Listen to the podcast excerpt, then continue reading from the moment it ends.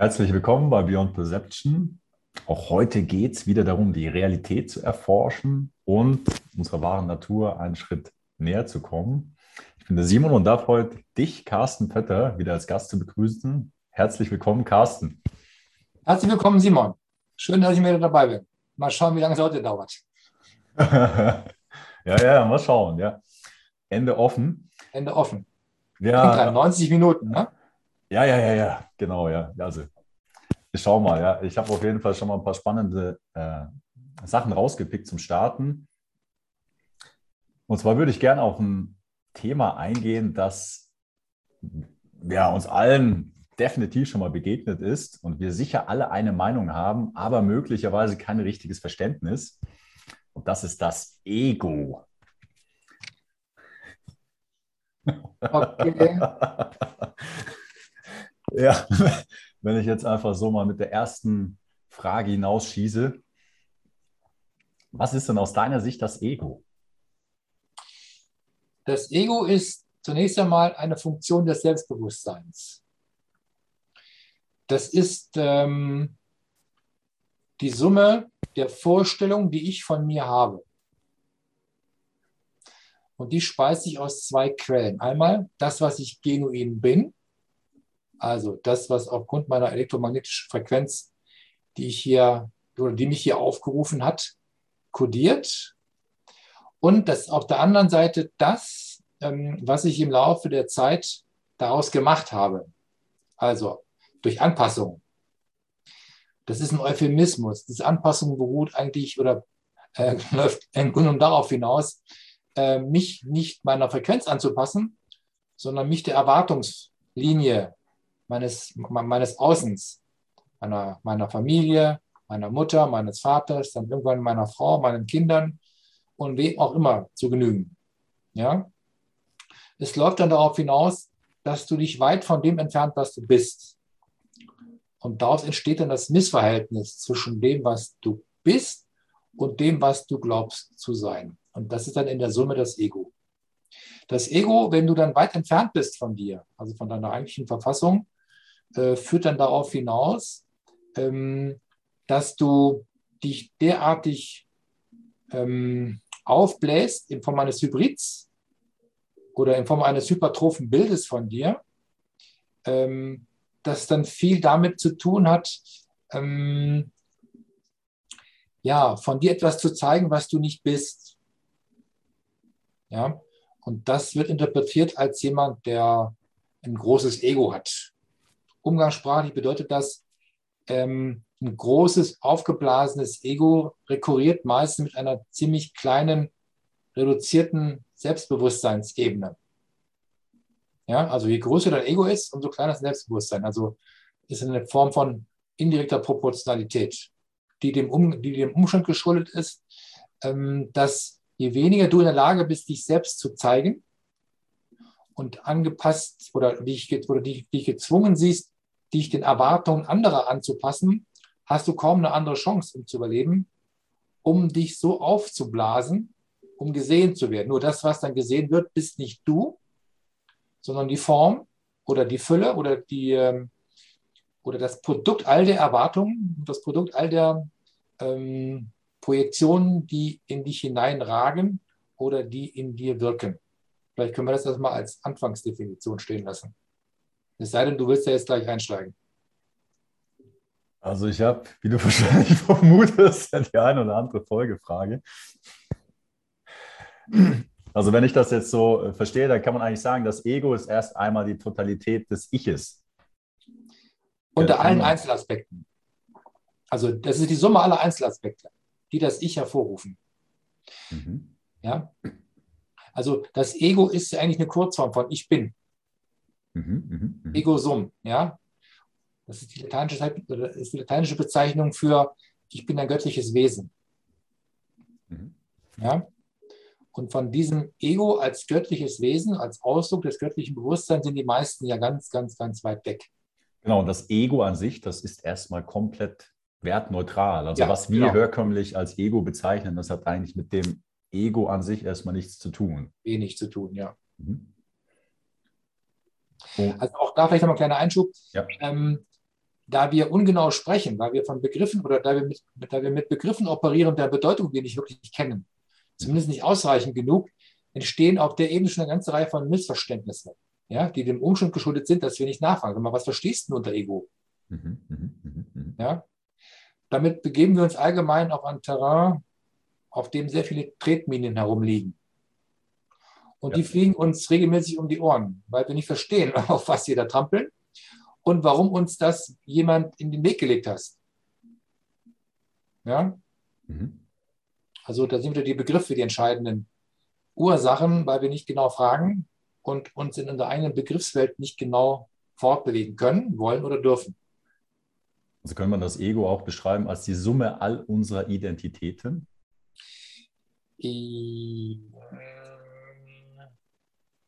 Ja, wir lassen es mal so stehen. Hm, okay. Also dann gibt es auf der einen Seite irgendwie Personen, Titel und so weiter, Identitäten, die jetzt vielleicht in diese herkömmliche Definition des Egos passen würden. Also ja. wenn ich dich gerade verstanden habe, hast du, dann sagst es gibt eigentlich die zwei Aspekte. Einmal das authentische Ich, ähm, unsere Seelenfrequenz, wenn ich ja. das so übersetze. Das Ich bin. Das Ich bin und einmal ja, die Abweichung davon, das Differential eigentlich. Wie würdest du das bezeichnen? Ja, das, das, würde ich sagen, das ist unser herkömmliches Ego, sage ich mal. Das, was, was wir, also ich habe jetzt auch keinen Begriff dazu. Das lässt sich ableiten, das, was ich geworden bin. Mhm, okay. Ja. Mhm. Und aus beiden kannst du eine Ableitung hervorrufen oder einen Quotienten. Ja? x durch x'. X ist sozusagen die Sehenfrequenz, das ich bin. Mhm. Und x' ist dann das, was daraus geworden ist. Mhm. Ja? Je größer oder besser gesagt, je, je, je, je kleiner dieser Wert ist, umso unauthentischer bist du. Und ähm, ja, da gibt es ja verschiedene Konzepte, in denen von verschiedenen Körpern bzw. Leibern geredet wird. Ähm, mit Metallkörper, Emotionalkörper, Ätherkörper. Das sind praktisch alles verschiedene Stufen der Identität. Könnte man das äh, Teile des Egos. Könnte man das so zusammenfassen, oder? Ja, ich würde es noch ein bisschen genauer beschreiben. Ja, bitte. Das, jeweilige, das ist ein jeweils andere Ausdruck unserer Verfassung. Äh. Allein schon der Unterschied zwischen Leib und Körper ist den meisten gar nicht bewusst. Ja? Mhm, der mhm. Körper ist die Summe von unseren physischen Bausteinen, Proteinen, Kohlenhydraten, Fetten und Wasser, Spurenelementen und Mineralien. Mhm, mhm ja? Mhm ähm, die äh, sich nicht nach einem beliebigen Muster koordinieren, sondern dahinter steht ein Plan. Beispiel. Stell dir vor, du würdest ein Haus bauen. Und ein Architekt kann dir, um dir einen Kostenvoranschlag zu machen, kann dir sagen, was er alles braucht. Er sagt dir, ich brauche so und so viel Steine, so und so viel Sand, so und so viel Mehl, hätte ich was gesagt, also so und so viel Mörtel, so und so viel Wasser. Und ähm, dann kommt noch Holz dazu und Ziegeln und weiß der Geier was. Ich stelle dir vor, der Bauunternehmer beauftragt jetzt einen, ähm, einen Rohstoffhändler und der kippt dir alles auf dein Grundstück. Alles, was du brauchst. Alles, was auf dieser Kostenvoranschlagsrechnung steht. Mhm. Jetzt kommt die spannende Frage. Wie viel Zeit braucht es, wenn keiner damit was tut, bis daraus das Haus entsteht? unendlich. Es wird niemals entstehen. Ja. Warum ja. nicht? Es äh, gibt kein, also erstens braucht man einen Plan, oder? In, welchem, in welcher Konfiguration die ganzen Einzelbestandteile zusammengehören und dann muss das jemand zusammensetzen. Punkt. So. Ja. Was setzt das dann voraus, damit daraus am Ende ein Haus entsteht? Eine Ordnung. Und was noch?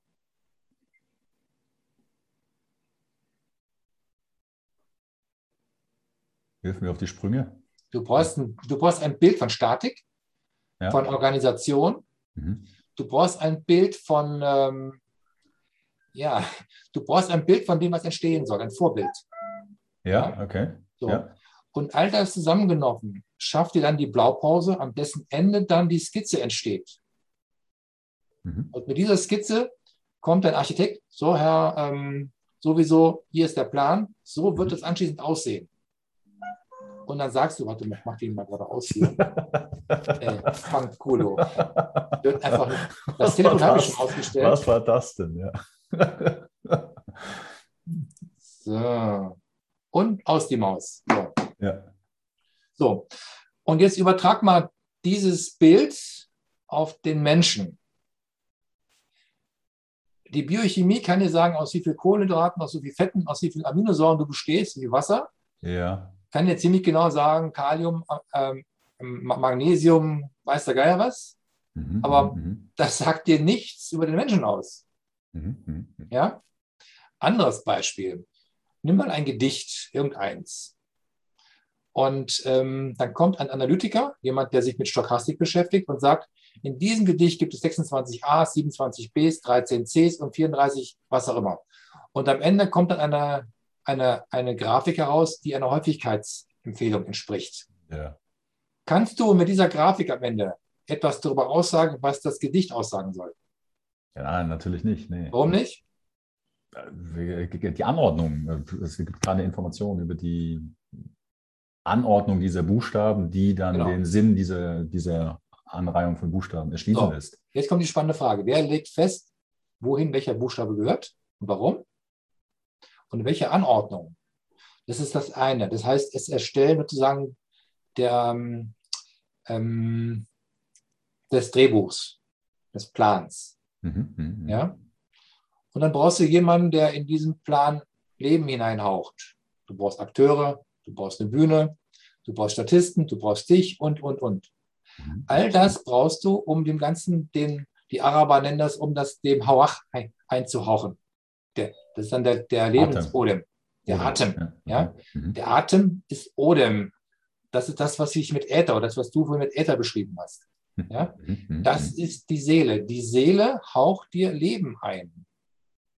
Also die Seele ist der Ätherkörper. Genau, der Ätherkörper. Ja. Diese Seele ist die Voraussetzung dafür, dass aus Kohlenhydraten, Fetten, Aminosäuren und so weiter am Ende des Spiels ein lebendiges Wesen entsteht. Mhm, mhm, Ja. mhm, mhm. Und das ist dann der Leib. Der Leib ist nicht nur die Summe von den gerade genannten Einzelteilen, sondern ist sozusagen das Gesamt, ist sozusagen das Gesamtkunstwerk oder das Produkt des, des schöpferischen Ergebnisses von ähm, Plan, Organisation und Ordnung in einem Körper als Manifestation von Geist. Ja, das ist Leib. Und der Körper ist eben das, womit sich die Medizin beschäftigt. Die Medizin spricht nicht mehr von Leib. Mhm, mhm. Ja? Ja, also der Begriff Leib ist mir eigentlich auch nur vom Brotleib noch bekannt gewesen. Ja, genau. Leib ist übrigens einer der Begriffe in der deutschen Sprache, die uns seit 45 genommen worden ist. Ja. Als besäter Körper. Warum wohl? Ja? Mhm. Wir reduzieren heute alles auf die Werkzeuglichkeit oder auf das, was wir messen, wiegen und zählen können. Die, das heißt, die Reduktion oder die reduktionistische Form von Leib ist Körper.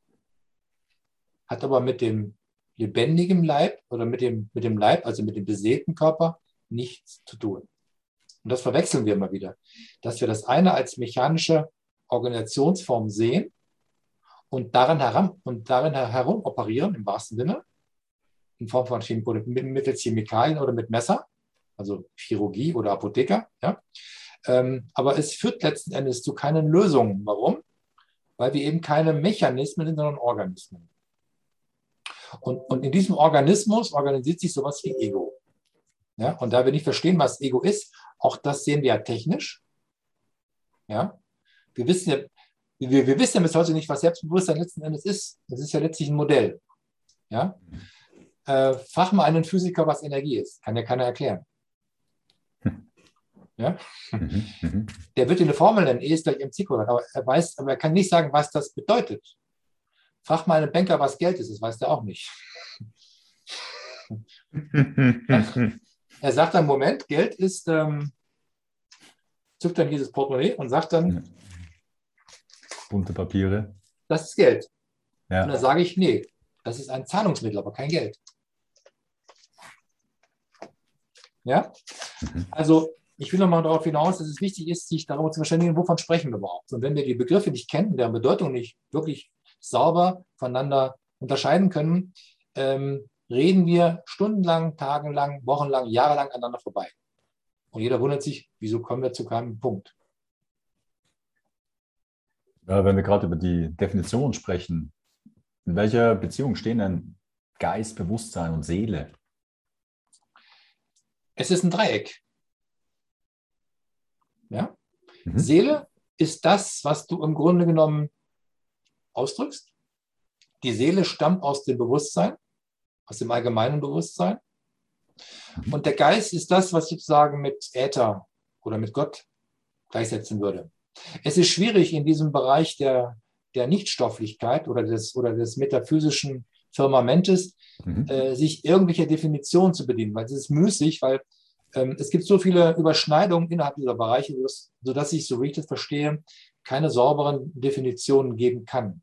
Weil das sind einfach das Bereiche. Letztlich alles unterschiedliche Konzepte, die ermöglichen, bestimmte Aspekte irgendwo zu entdecken, aber keines kann abschließend alles beschreiben. Einmal und sie bedingen einander. Du kannst das eine ohne das andere nicht verstehen. Also du kannst, du kannst Seele nicht losgelöst vom Geist sehen. Macht keinen Sinn. Ja? Mhm. Mhm. Du kannst Körper unter verschiedenen Aspekten betrachten und wirst dann immer dann Antworten finden, je nachdem, wie du deinen Fokus darauf legst. Entweder mit dem Mikroskop äh, oder mit einer Lupe ähm, oder mit dem Fernrohr. Ja?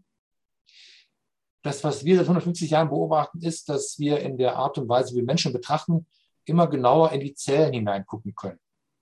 Mhm. Ja, die Mikrobiologen können dir heute präzise sagen, was in der Zelle so abläuft, wie die Mitochondrien ab funktionieren, ähm, was, in der, was während der Mitose passiert, was in der Meiose passiert, was Zellteilung überhaupt für Parameter mitbringt. Aber die alles entscheidende Frage kann dir keiner beantworten. Warum passiert das? Mhm. Ja? Ja. Nochmal zurück zu den verschiedenen Leibern oder Körpern. Beziehungsweise ähm, vorhin hast du gesagt, dass ähm, ja, das eben den authentischen Aspekt von uns gibt, vom Ich und den inauthentischen. Und diese Inauthentizität, die kann sich auf jeder Körperebene, auf jeder, in jedem Frequenzbereich manifestieren. Ja. Und ähm, genau, jetzt, ja, ich meine, das Konzept von Sigmund Freud, äh, als glaube ich das, das Ich, Super-Ich, Über-Ich, oder? Hat das, glaube ich, genannt. Und ähm, das S. Wie passt das in diese ganze Dynamik hinein? Ist das einfach nur ein weiteres Konzept, das Teilbereiche davon analysiert oder ist das etwas, was. Nein. Freud, also ich will kein Fass aufmachen. Freud war ein Freund von Herrn, von Herrn Einstein. Ja, okay. Und beide hatten einen Plan. Okay. Der Herr Einstein hatte die Aufgabe, den Äther aus dem allgemeinen Lebensfeld verschwinden zu lassen. Und der Freud hatte die also eigentlich Aufgabe, den, den Leib zum Körper zu machen. Ja, genau. Okay. Und der Freud hatte die Aufgabe, den Leib zum Körper zu machen, indem er okay. sozusagen die Physis von der Psyche trennte. Ja, okay. Ja. Die Freudschen Konzepte sind, äh, so wie ich sie verstanden habe, ich habe ihn nun, ich habe fast alles gelesen von dem, ja. Ich habe auch im Unterschied zu Freud und auch Erich Fromm gelesen und dann so die Unterschiede herausgearbeitet. Ähm, du weißt, dass Fromm war, Fromm war kein Freund von Freud. Also um ganz ehrlich zu sein, ich habe sehr wenig Kontext zu Erich Fromm. Vielleicht kannst du ganz äh, zwei, drei Sätze also, sagen, wer das äh, war und ich will es mal so sagen. Hat. Fromm steht zu Freud im gleichen Verhältnis wie Pasteur zu, äh, zu, äh, zu Deschamps. Okay. Ja? Pasteur sagt dir vielleicht was der hat ja die Mikrobentheorie entwickelt. Ja. Ja. Und äh, Pasteur hatte eigentlich zwei Tagebücher verfasst im Laufe seines Lebens. Und zwar einmal das offizielle. Mhm. Aus diesem offiziellen Tagebuch entstand dann das Pasteur-Institut. Darauf beruht die gesamte Mikrobiologie, die gesamte Impftheorie. Was diese Leute geflissentlich verschweigen, ist, dass Pasteur am Ende seiner Tage ähm, seinem Freund etwas gesagt hat, nämlich die Mikrobe ist nichts, das Milieu ist alles. Er hat damit zu verstehen gegeben, mein ganzes Theorem ist für den Arsch. Ja? Und im gleichen Verhältnis steht Freud zu, zu Fromm. Ja? Äh, Freud war ein hochgradiger Ma Manipulator, ja? der mithilfe von äh, dem, dem, dem, dem, dem, Vorläufer von MK Ultra, sagt ihr vielleicht was? Mhm, mhm. Also Mind Control. Im Prinzip ist, im Prinzip geht es Mind Control ohne Freud gar nicht. Freud ist der geistige Vater von Mind Control. Ja. Aus diesem, muss aber trotzdem ein relativ gutes Verständnis über die Psyche gehabt haben, oder? Natürlich, musst du ja. ja. Du kannst ja nur manipulieren, wenn du weißt, wie es funktioniert. Mhm, mh, mh. Das heißt, du musst die Psyche gut verstanden und gut verinnerlicht haben. Darauf beruht ja jede Manipulation. Manipulation setzt voraus, dass du verstehst, wie überhaupt etwas funktioniert, was du manipulieren möchtest. Ja, also du musst nicht nur Architekt sein, sondern du musst auch Ingenieur sein. Ja? Nur eine Frage in dem Zusammenhang. Würdest du sagen, dass Sigmund Freud und Einstein das bewusst gemacht haben? Oder ja. war das einfach, wir waren in einem nein, nein, bestimmten nein. Scheuklappen unterwegs und haben einfach an ihren Erfahrungen. Sie hatten bestimmte Aufträge. Okay. Ja, das heißt, ihre Geldgeber hatten sie damit ähm, auf die Bühne geschickt. Wir brauchen folgendes Ding und mach mal. Guck mal, wie wir das hinkriegen. Okay. Ja? Wenn du als Auftraggeber einen Plan hast, dann gibst du ja ein Ergebnis in Auftrag und nicht den Weg dorthin. Der Weg dorthin ist dann Aufgabe dessen, der den Plan umsetzt. Politik, oder? Ja, das ist so. Das ist die Politik. Ne? Also. Das ist die aber, Agenda. Lass uns die Beweise ja, finden, ja. Wir lassen das mal, genau. Wir subsumieren das mal, ohne das auszuführen, ja. unter dem Begriff Agenda. Mhm, mhm, ja, wer da mehr wissen will, sollte mal nach dem Cui Bono fragen. Wer hat was davon? Wer hat es finanziert? Ja. ja. Die Schweizer fragen ja immer, wer hat es erfunden? Ne? Ja. Also Ricola, ne? also ähm, die Übertragung heißt dann, wer, wer war der Geldgeber? Ja. Und dann kommst du sehr schnell auf immer die gleichen Figuren. Okay. okay. Ja. Und zurück zu Sigmund Freud und seinem Modell über die Psyche, das war eben, das, das hat ja, uns in den Körper gebracht und ähm, auf eine ähm, Trennung der Verbindung zur Seele äh, ja. abgezielt. Oder? Er hat die Mechanismen bedient, äh, die eben als ähm, die, in, die in Form von Korrelation zwischen Körper oder, oder Leib mhm. und dem Sprit, also dem Geist, der dem, der dem Körper innewohnt. Das hat ja. er präzise verstanden. Das war ein kluger Mann, gar keine Frage. Also klug war er auf jeden Fall, aber er hat sich eben äh, der Dinge nicht bedient, um dort medizinischen Nutzen oder was im Nutzen mhm, mhm, mhm. für den Menschen zu etablieren, sondern ja. er hat nach Manipulationssystemen gefahndet, die letzten Endes darauf abzielten, wie bringe ich bestimmte Interessen durch und wie bringe ich Menschen dazu, Sachen zu tun, die sie von sich aus niemals tun würden. Ja? Ob da nun die Hypnose zuführt oder, ähm, oder ähm, Ko Kognitionstechniken, mhm. auf denen dann letzten Endes sowas wie NLP beruht. Sagt ihr auch was? Ja, klar, ja. ja. Das sind alles Manipulationstechniken, die auf den, ja, die auf dem Wissen oder auf den Technologien von Freud beruhen. Ja? Und von Freud ausgehend, MK Ultra, sind dann ähm, weitere Modelle entwickelt worden, zu dem dann der Behaviorismus führte oder gehört. Ja? Skinner sagt ihr was. Sagt mir jetzt gerade nichts, ne? Skinner ist auch so ein Soziologe. Mhm. Ich würde ihn mal als Soziopathen bezeichnen, ähm, der im Prinzip sich in der Psyche des Menschen genau auskannte, aber er hat vorher ziemlich genau studiert. Ja. ja und hat mit diesem Wissen dort, was sehr profund war, hat er dann im Prinzip auch im Auftrag derer, von denen ich vorhin schon sprach, sind immer die gleichen ja. Figuren, wie bekommen wir Menschen dazu, sich freiwillig versklaven zu lassen, sich einhegen zu lassen, ohne zu murren. Hm. Ja? Und daraus sind, daraus sind letzten Endes alle Ideologien entstanden. Das ist in der Sozialbehaviorismus. Und also eigentlich, wenn wir jetzt durch diese Manipulation oder Umkehrung verwickelt wurden, dann müssen ja. wir eigentlich verstehen, wie das erfolgte, was die genau ja. gemacht haben, damit wir uns wieder entwickeln können. Ganz genau. Also im Prinzip müssen wir Politik umkehren. Wenn wir da raus ja. wollen, müssen wir den Mechanismus verstehen, der dahin geführt hat, mhm, mh, mh. und dann den Weg daraus führen durch Umkehrung. Ja, also ich, ich meine es mhm, wörtlich. Inversion, Drehung. Ja. Und darauf beruht ja letzten Endes meine Arbeit. Ich drehe die Sachen um. Genau, also äh, englische Begriff für äh, die drei Begriffe von Sigmund Freud sind der It, Ego und Superego. Und das It das steht ja für die ID ja, unseren Ausweis, ja, das bindet Ja. uns an, Ja, an den genau. Tierkörper. Ja, Ja, wir sind ja für die nur Tiere. ja das, ist- das, das habe ich irgendwo vor ein paar Monaten mal entdeckt. Da habe ich gedacht, oh Mann, ja, das ist ja schon interessant. Wir sind nur Vieh. Ja, Weil, mhm. sie reden nicht von Menschen, sie reden ja nur von Personen. ja. Also äh, er, er war damals schon so ehrlich und hat Dinge so benannt, und zwar ganz klar. Mhm. Ja? Und, Und- da wir uns heute in der Begriffswelt bewegen ohne Klarheit, sondern A mit B ständig vermischen und merken gar nicht, dass wir Dingen auf den Leim gehen oder Ideologien auf den Leim gehen, ähm, die völlig anders äh, konzipiert sind. Ja? Weil wir deren Ursprungsgedanke nicht mehr kennen und das auch nicht, auch nicht mehr nachvollziehen können. Und daraus Ja. entstehen dann die ganzen Trennungsmechanismen, wie Ego-Körper, wie Astralkörper, Mentalkörper, Physis und so weiter und so weiter.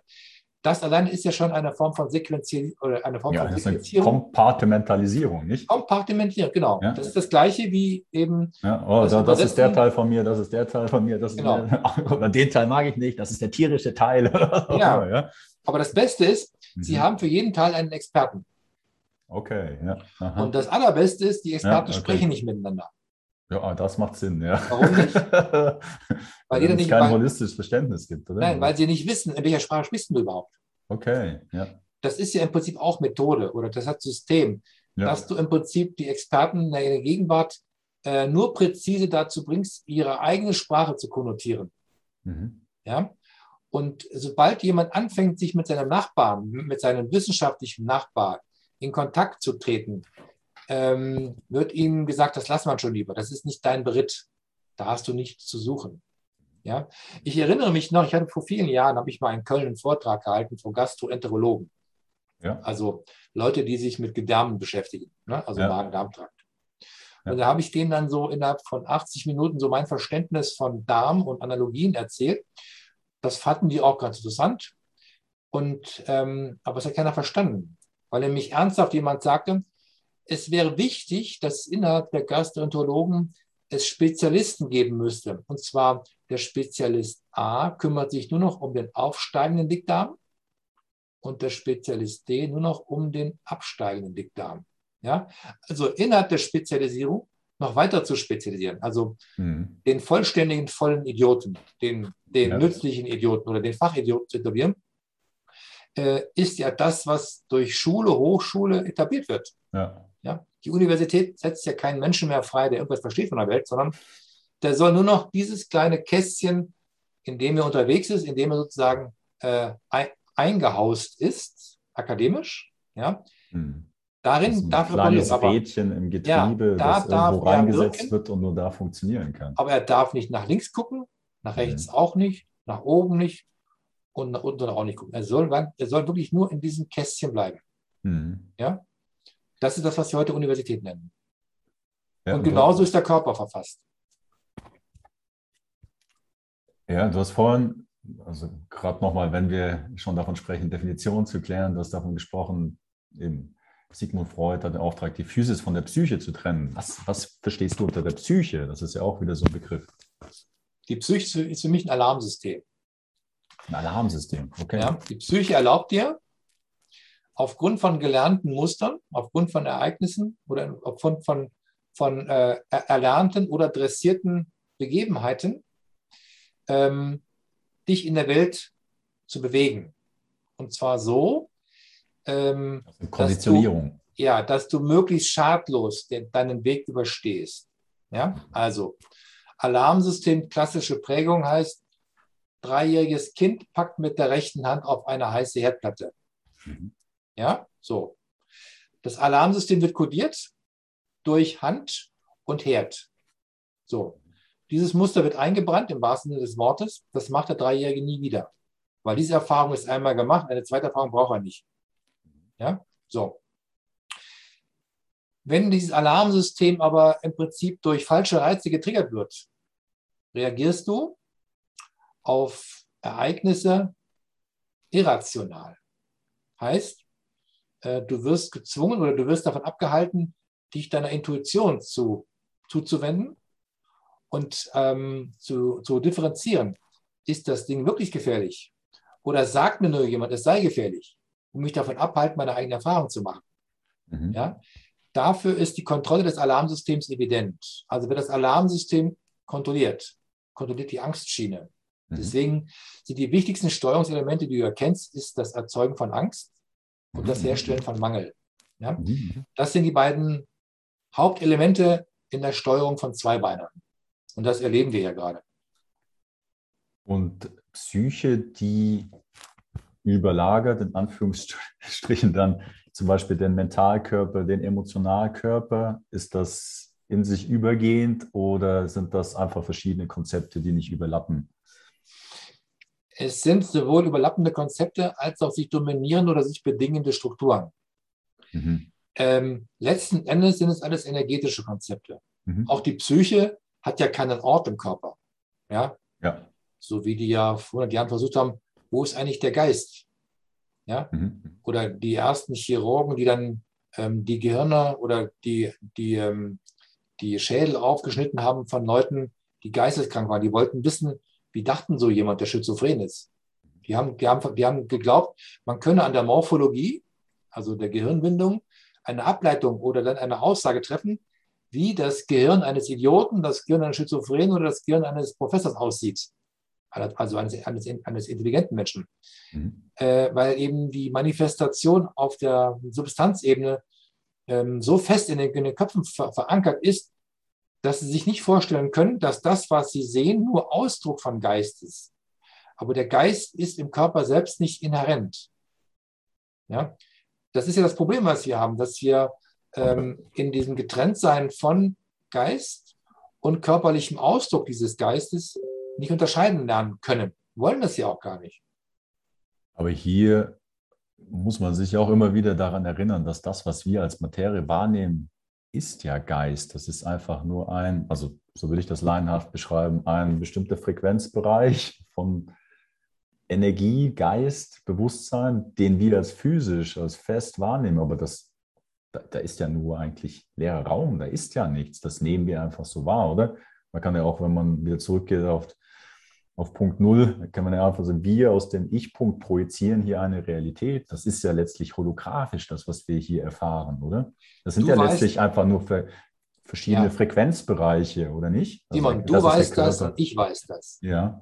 Ja, das wissen vielleicht noch ein paar andere, aber das En der Menschen hat davon gar keine Ahnung. Ja, Die subsumieren das unter dem Begriff Esoterik und dummes Zeug. Na gut, also ja. vor zwei Jahren habe ich auch so gedacht. Ja, aber du siehst eben, wie dominant eine solche ähm, äh, Modellierung der Welt ist. Ja? Weil wenn das in die Menschenköpfe hineingezimmert wird über die Generationen, glauben die auch nur das. Ja. ja? Das ist das typische Bild der platonischen Höhle. Ich komme immer ja. wieder darauf zurück. Ja?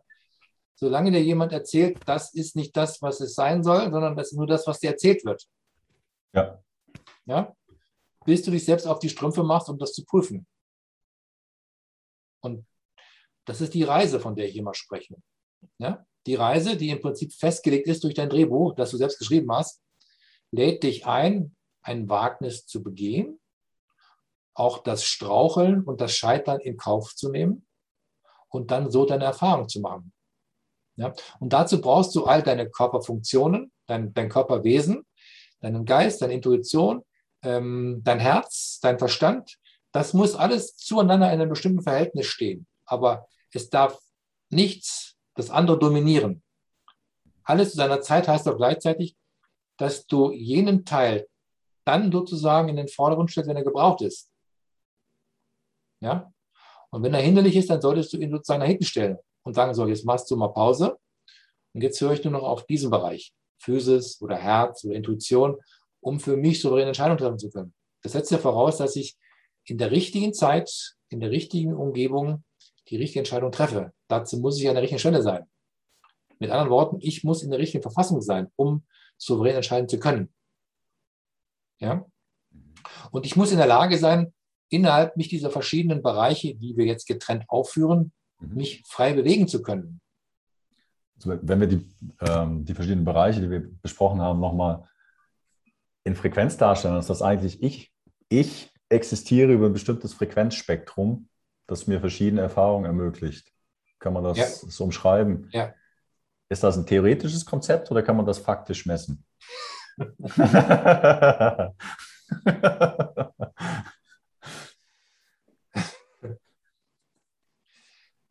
kannst das nicht messen. Du kannst im Prinzip Ableitungen messen. Ja? Du kannst Folgendes machen. Hm. ähm, frag dich, was steuert diese Hände? Dann sagt der Neurologe, da gibt es Aktionspotenziale, was die Nerven dazu bringt, Muskeln zu stimulieren. Und diese Muskeln werden dann dazu gebracht, durch ATP-Filamente sich zu verkürzen, sich zu verlängern und daraus entsteht diese Bewegung. Da dachte ich mir, okay, und wer steuert das? Ja, dann sagen die, keine Ahnung. Ja, ähm, die Erklärungsmodelle, die uns geliefert werden, sind immer nur im Rahmen dessen möglich und auch äh, gültig, ähm, dort, wo sie die Parameter kontrollieren. Sobald sich jemand außerhalb ihres Kastens bewegt, stehen die ziemlich auf dem Schlauch, weil sie eben nicht wissen, wer es steuert. Ja? Frag einen Biologen oder einen Genetiker, sagen Sie mal, hm, ich verstehe zwar jetzt, dass Genetik wichtig ist, aber was innerhalb der Gene steuerten die Gene? Da sagen die auch, wissen wir nicht. Ja? Warum ist 97 Prozent des genetischen Materials ohne Funktion? Wissen wir auch nicht. Mhm. Ja? Also auf solche merkwürdigen Fragen haben die keine Antworten, weil sie nicht verstehen können, wollen oder dürfen, dass das, was sie messen, wiegen und zählen können, eben, eben nicht Selbstausdruck ist, sondern Ausdruck von etwas. Ja? Und so würde ich auch all diese Bereiche beschreiben oder zusammenfassen. Ego ist kein Selbstausdruck, es ist ein Ausdruck von etwas. Physis ist kein Selbstausdruck, sondern Ausdruck von etwas. Der mentale Körper ist kein Selbstausdruck, sondern Ausdruck von etwas. Ja? Alles zusammengenommen ist Ausdruck des Selbst. Okay, also das, genau, das wollte ich eigentlich gerade fragen. Die alles Differenzierung zusammen, zwischen Ego und Selbst. Aber alles zusammen führt erst zu dieser Formulierung, dass du ein Teil dieses Selbst bist, nämlich der individuelle Austausch oder Aus, äh, Ausdruck dieses göttlichen Bewusstseins. Ja? Die authentische Komponente des Egos, das ist das Selbst oder das Selbst ist das, was die ganze Erfahrung initiiert? Das Selbst ist die Bühne. Okay. Ja?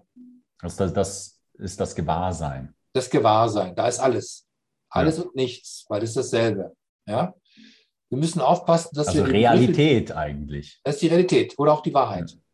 Die Wahrheit, ja. Die absolute Zudem, Wahrheit. Genau. Zudem es kein Plural gibt. Noch einmal, die entscheidenden Dinge sind immer singulär. Ja. Niemals dual und schon gar nicht polar. Das Selbst ist non-dual.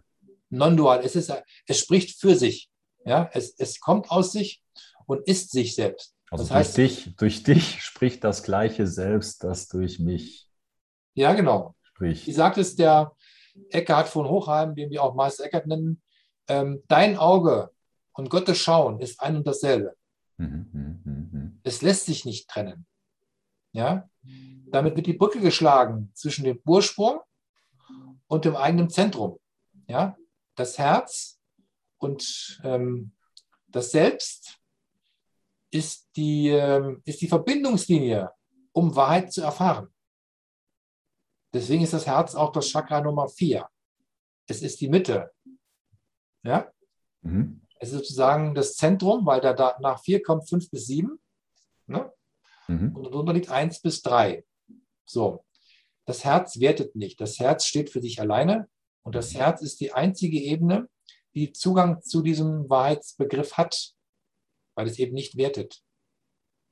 Ja? Um dahin zu kommen, braucht es eben immer wieder Arbeit weil viele Menschen, ich nehme mich davon nicht aus, sind immer wieder durch Ereignisse, durch Erfahrungen ähm, angetriggert, sich aus der Herzebene zu begeben, um sich dann im Verstand zu tummeln, ja, oder dann sozusagen in die sphärischen Strukturen abzugleiten oder sich eben in seine Wurzeln, das heißt in seinen Kaninchenbau zu verkriechen und, und, und. Beides zu allen Zeiten macht Sinn, aber, aber, aber alles gleichzeitig macht keinen Sinn. Du musst wissen, wann solltest du wo sein, um was zu bewirken. Und du hast gerade sphärische Strukturen genannt, könnte man das auch illusionären Himmel nennen. Sozusagen. Du weißt, das Luftschloss ist das einzige Gebäude, was du ohne Baugenehmigung errichten kannst.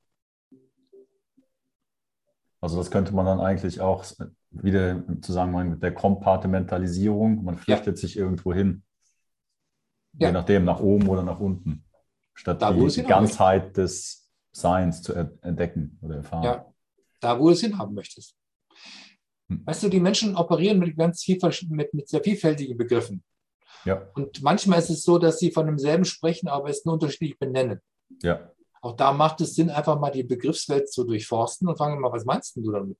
Was verstehst du darunter? Und wenn, wenn wir das tun würden und das einfach mal so ähm, als, ähm, als didaktische Vorarbeit betrachten, dann würden wir feststellen, wir meinen ja das Gleiche. Wir, wir, wir, wir, wir benennen es nur unterschiedlich. Oder was ich bei mir feststelle, ich habe ein, in Anführungsstrichen, Verständnis, ich kann es aber nicht ausdrücken, weil mir fehlen die Worte oder Konzepte. Ja, genau. Und wenn dann jemand etwas beschreibt, dann, ah, ja, warte mal, ja, warte mal. Das, das, ja, stimmt, das geht mir auch so.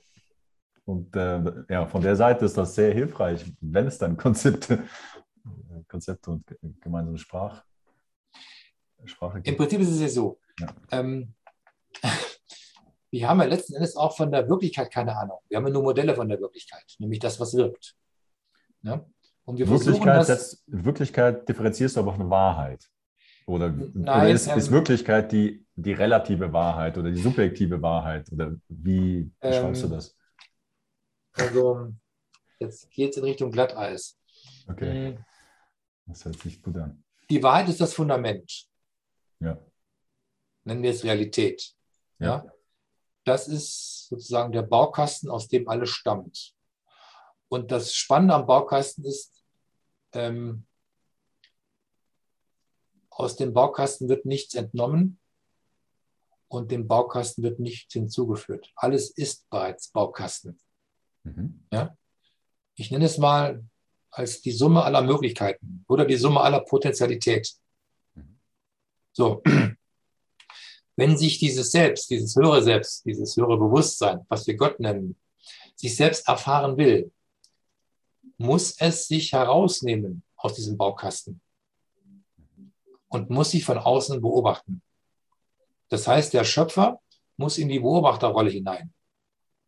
Erst dann erfährt dieser Schöpfer etwas als Beobachter über sich. So, das ist das, was die Philosophie Transzendenz nennt oder meint. Ja? Etwas, was sozusagen grenzüberschreitend wirkt, ohne die Grenze je gesehen zu haben. Weil diese Erfahrung musst du mitbringen, indem du dich auf den Weg machst. Goethe sagte das mal so schön, ihr werdet nichts erjagen, was ihr nicht erfühlet. Er meint damit Folgendes, die Dinge, wovon, von denen du kein Bild hast, wirst du niemals erreichen. Deswegen ist die Bildwelt so entscheidend. Die Bildwelt ist das, was ich am Anfang aller Vorstellungen ähm, sortiere oder was ich sozusagen an, an, an den Anfang meiner Reise setze. Du kennst den Begriff, am Anfang war das Wort. Ja, und das ja. Wort war bei Gott. Ähm, das ist schon die erste große Irreführung. Am Anfang war das Bild.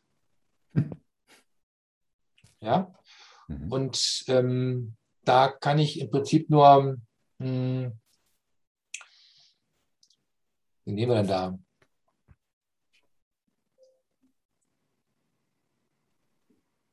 Platon zitieren. Ähm, an aller Anfang der Philosophie steht das Erstaunen. Und wenn du Erstaunen mal bildlich darstellen würdest, dann siehst du dann im Gesichtsausdruck eine bestimmte Form der Mimik, der Gestik. Genau. Und wenn du jetzt die Buchstaben formst, die dann deinem Mund entspringen, kommen dann die Vokale heraus. Wie heißen die Vokale übersetzt? Lateinisch? Vokal. Selbstlaute. Okay. Wie heißen die Konsonanten? Mitlaute. Hm. Mhm. Damit wird schon klar, das A, das O und das I Mhm. bedarf keines anderen Helfers, Mhm. wie zum Beispiel B oder K oder, oder T, T Ja. und E. Ja? Ja. Der Selbstlaut sagt etwas, es stammt aus dem Allem. Oh, ah, das ist sozusagen der Ausdruck des Erstaunens. Mhm. Das ist die Mutter alles, alles, alles Staunens in der Betrachtung von Welt. Und das ist die Mutter aller Philosophie. Das Staunen über. Ja? Und das ist das, was du brauchst oder mitbringen musst, um Welt überhaupt adaptieren zu können. Im Prinzip das, was Kinder tun, die die Welt erfahren, indem sie die Welt anschauen. Genau, da wollte ich was fragen. Aber bitte. Ja. Wenn du dann diese Vokale hast, Selbstlauter, das spricht ja schon für sich. Selbstlaut, Stimmt, ja. Mhm. Ja, Mhm. nicht Mitlaut. Du brauchst keinen zweiten. Mhm. Die Vokale sprechen für sich. Ja, und die sind Ausdruck des Erstaunens. Da, Authentische Ich. das authentische, genau, das ist das authentische Ge- Gewahrsein des Augenblicks über das, was du von der Welt wahrnimmst. Mhm. Ja, und das ist das, was du mitbringst, um Welt zu formen in dir. Und dann entsteht das Bild. Du siehst etwas, du betrachtest etwas und du erstaunst dich darüber, das, was du siehst. Und du formulierst dann das erste, den ersten Ton. Und dann kommt das erste Wort. Also nicht Logos ist das erste, sondern Eidos, das Bild. Vor dem Wort steht das Bild. Mhm. Ja? Und um die Bilder geht es, nach meinem Begriff. Die Bilder sind entscheidend, weil die Bilder sind die, die uns oder die wir in uns tragen, die uns sozusagen führen, die dann uns als Vorbild dienen, also das Bild vor dem Bild, um letzten Endes uns auf den Weg zu machen, um das eigene Bild zu erkennen und freizusetzen. So, so, so, so verstehe ich die menschliche Reise. Erkenne das Bild oder wisse das Bild. Rilke.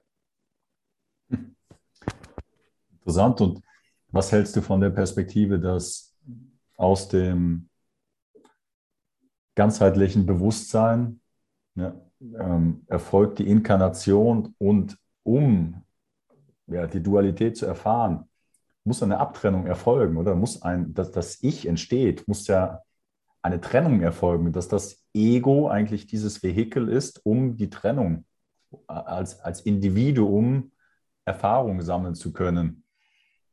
Ähm, und dann könnte man, also, äh, und bitte korrigier mich, äh, ähm, nur das, was ich gehört habe, dass ja gerade Neugeborene noch gar keinen wirklichen Sinn vom Ich haben. Da ist noch schwer zu unterscheiden, wo beginnt die Mutter, wer bin ich, was ist der Raum, wo höre ich auf, wo beginne ich und ähm, dass dieser Ich, diese, dieses Ich eigentlich erst in den ersten Jahren anfängt zu, zu entstehen. Und die Perspektive, die ich gehört habe, und äh, bin ich gespannt, was du davon hältst, dass eigentlich dieses, dieses Bewusstsein Validierung sucht in dieser, in dieser Erfahrungswelt, aber die Validierung durch die Mutter kann nie erfolgen für das, was es ist, weil die Mutter durch ihre Brille guckt.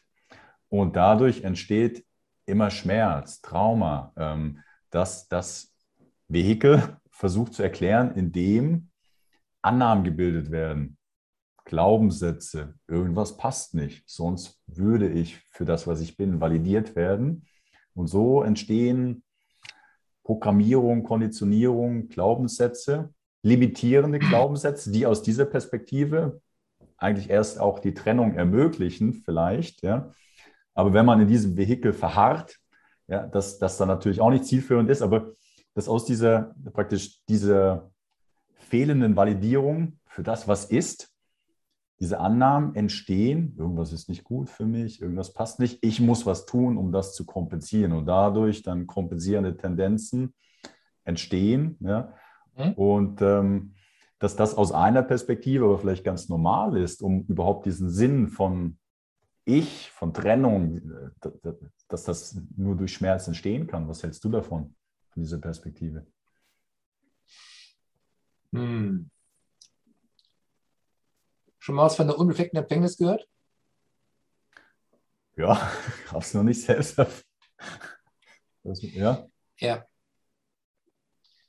Es wird ja kolportiert die Geschichte, dass Maria ohne Geschlechtsverkehr ein Kind empfangen haben soll. Ja, ja. Das stimmt aber nicht. Unbefleckt meint nicht ohne Samen erzeugt, sondern unbefleckt heißt ohne Flecken. Das heißt, der Uterus ist frei von Erwartungen, der Uterus ist frei von Bildern Und der Uterus ist frei von Wünschen. Also 100% im authentischen Ich. Nein. Die involvierten Parteien. Nein. Ohne Ich. Der Uterus ist völlig frei von Ich. Der Uterus ist ein Schöpfungsraum, in dem sich Leben organisiert. Und zwar nach der Ordnung, die aufgrund der elektromagnetischen Frequenz in ihm selbst inhärent ist. Sobald die Mutter besetzt ist, ihre Erfahrung hat, ihre Wünsche, ihre Form von Trauer, ihre Ängste, ihre Nöte und, was wir auch vergessen, den Erfahrungsschatz der eigenen Mutter und deren Mutter. Das ist ja alles im Organismus enthalten, in Form von energetischen mhm. Konzepten. Mhm. All das wirkt als Erfahrungsschatz im positiven wie im negativen Sinne in dieser Mutter. Mhm. Und diese Mutter überträgt diesen, diesen Schatz auf ihren Uterus. Das heißt, der Uterus ist nie frei. Unbefleckte Empfängnis heißt nichts anderes als ein energetisch reiner, widerspruchsfreier Raum, mhm. in dem sich das, was dort antritt, völlig frei nach eigenem Gusto entwickeln kann und entwickeln darf. Mhm. Das unbefleckt. Ja? Da wir heute wissen, dass die Mütter mit jedem Kind immer einen Teil ihrer ungeklärten, unerfüllten Geschichte ausbildet, ähm, ist jedes Kind auch immer ein Teil der Mama. Der, und zwar der Mama-Geschichte. Ja? Und es gibt im Prinzip kein Getrenntsein von. Das, das, das, ähm, das mentale Drama besteht darin, dass das Kind geschöpft ist in der, in der, in, während der Konzeption, während sich Mutter- und Vatersysteme vereinigen und sich dieses Kind neun Monate lang entfalten kann, gemäß der Außenbedingungen. Mhm. Und die Außenbedingungen werden vorgegeben durch die energetischen, mentalen, physischen und vor allen Dingen auch geschichtlichen Konzepte der Mutter. Der Uterus ist ja kein freier Raum. Der Uterus ist der Raum, in der sich Wirklichkeit abbildet, nämlich das, was in der Mutter wirkt. Ja? Und das führt schon dazu, dass wenn dieser Knabe oder dieses Mädchen nach neun Monaten das Licht der Welt erblickt, ist das eben keine Tabula rasa. Das ist kein unbeschriebenes Blatt. Da steht schon eine Menge drauf. Mhm. Ja? Nur wir, wir, verstehen das nicht, dass der Neugeborene nicht, ähm, nicht nackt antritt, sondern ist bereits beschrieben. Mhm, mhm. Ja? Und es ist einfach schwer zu vermitteln, dass das, was beschrieben worden ist, unerlöste Geschichte ist. Das heißt, das, was der Säugling ausdrückt, ist das, was in der Mutter wirkt. Mhm. Ja? Denn die Kinder sind im Grunde genommen bis zum dritten Lebensjahr oder bis zum zweiten ungetrennt von der Mutter. Auch wenn sie dann erstmal extra uteral weiter groß werden. Die Kinder verschwinden ja nur deswegen nach neun Monaten aus dem Bauch der Mutter, weil es dort zu eng wird. Ja? Wir werden ja aus Säuglingen. zu viel wird, sagst du. Nein, zu eng. Ah, zu eng, ja, genau. Okay. Ja? So, das heißt, ähm, die Körperstruktur erlaubt einfach keine längere Aufenthaltsdauer, mhm. so wie das die Kängurus machen. Ja? Deswegen ist der Säugling ja auch ein Schiebling und kein nee, äh, ist der Säugling auch ein Tragling und kein Schiebling. Ja. Der Säuger muss oder sollte nach der Geburt auf dem Bauch der Mutter verbleiben für mindestens eins, zwei Jahre. Warum? Weil der Säugling die Welt durch die Welt der Mutter erlebt, erfühlt und erfährt. Ja? Ähm, der Kinderwagen ist zwar praktisch, ja? Aber ähm, führt häufig nicht in die Richtung, die ein kleiner Mensch braucht, um wirklich heranwachsen zu können. Denn das ist schon die erste Trennung. Ja? Wenn du, wie, wie du richtigerweise sagst, wenn du aus dem Ungetrenntsein kommst als Idee, du musst sozusagen dich als Beobachter selbst betrachten und dann die Welt erfahren als Beobachter. Und dann irgendwann erfährst du, Moment mal, es gibt einen Unterschied zwischen dem Ich bin und dem Mama bin. Und, und, und dem Mama ist und, und dem Papa mhm. ist. Mhm. Ja?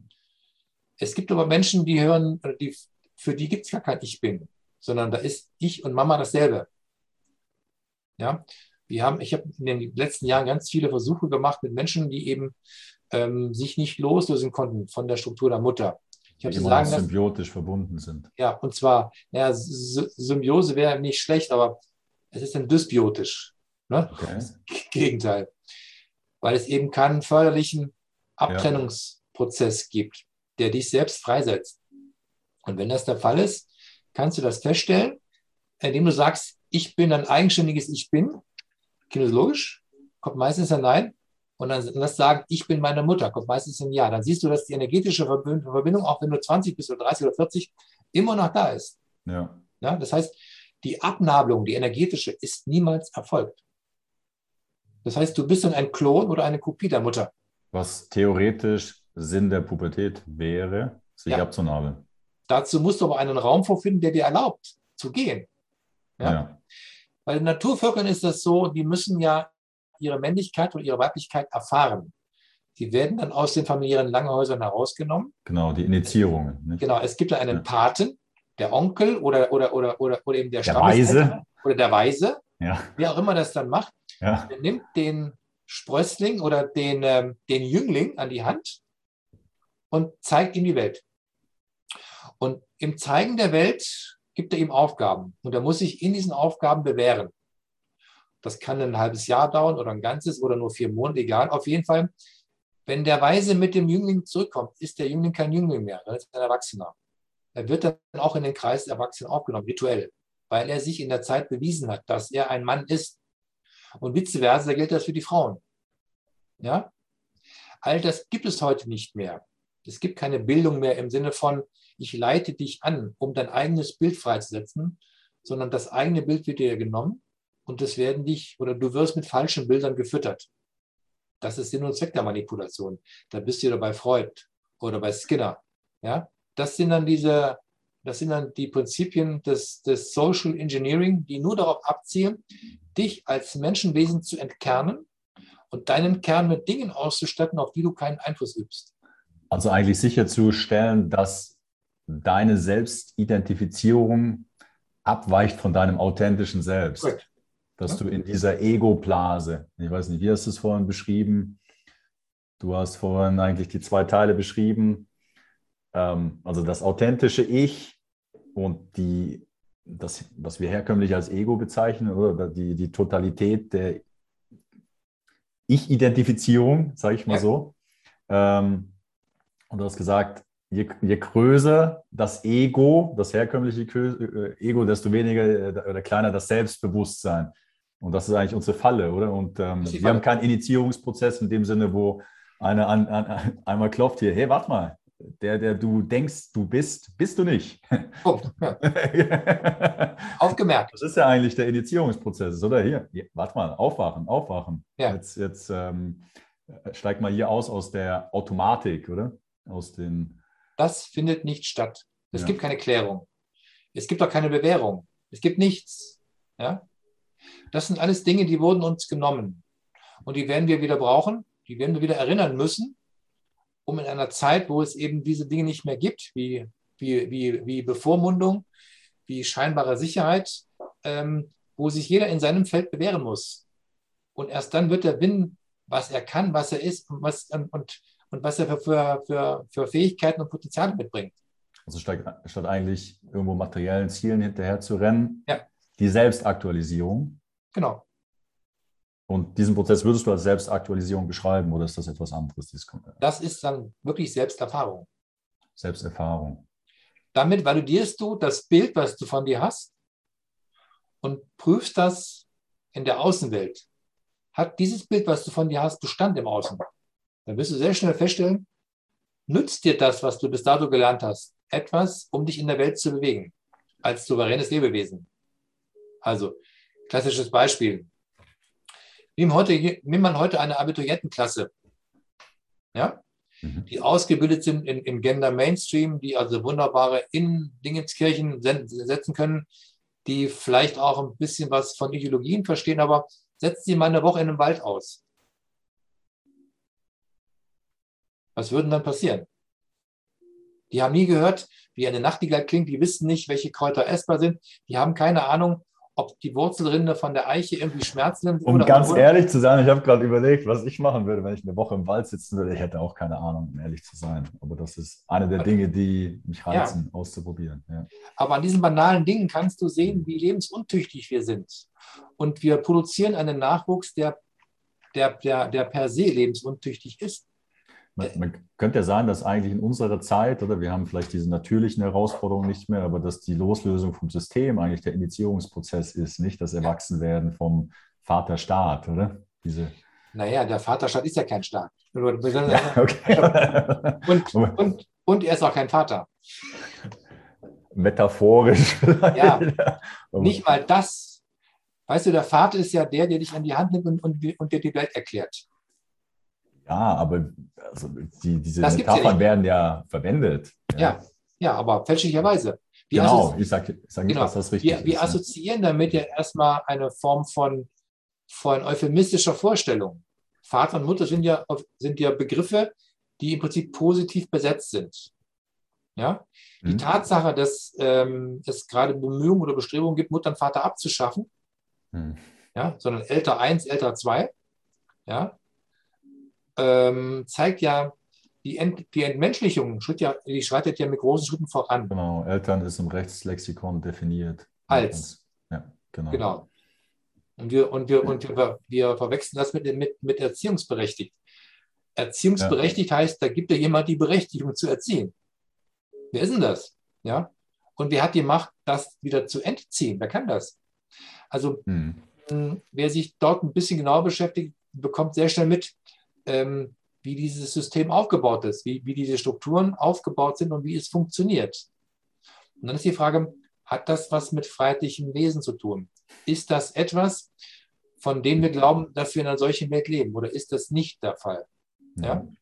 Und da bist du wieder bei deiner Körperwahrnehmung, Intuition. Ja. Und da bist du wieder in den Bereichen, was dir erlauben würde, zu prüfen, ist das so oder scheint das nur so?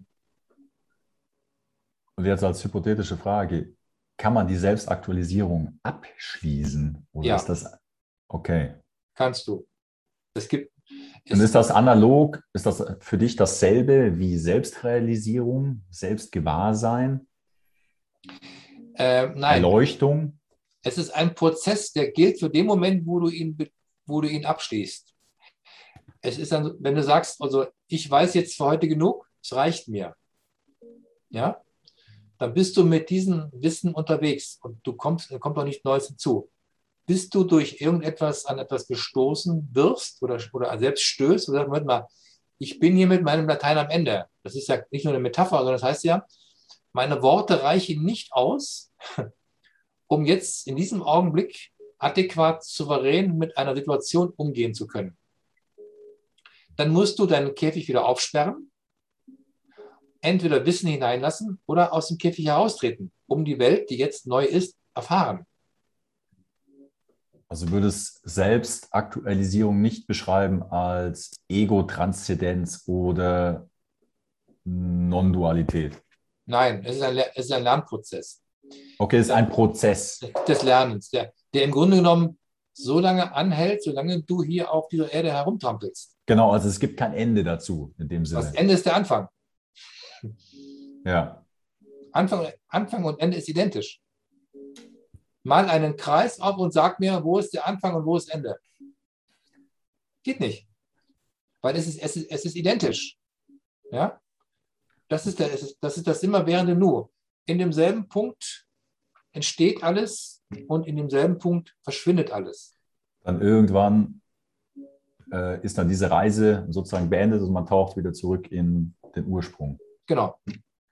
Und ähm, also gibt es ja die indische Philosophie oder Lehre der Non-Dualität, Advaita Vedanta, oder da geht es um die Ego-Transzendenz, eigentlich jeden Ich-Gedanken aufzulösen ähm, und je nachdem auch Inkarnationen zu überspringen oder praktisch, äh, also wie würdest, wie würdest du das in Kontext äh, bringen oder was sind deine Gedanken dazu? Kennst du jemanden, der eine Erfahrung damit hat? Praktischer Natur? Nicht persönlich, nein. Ich auch nicht. Wo, woran wird das wohl liegen?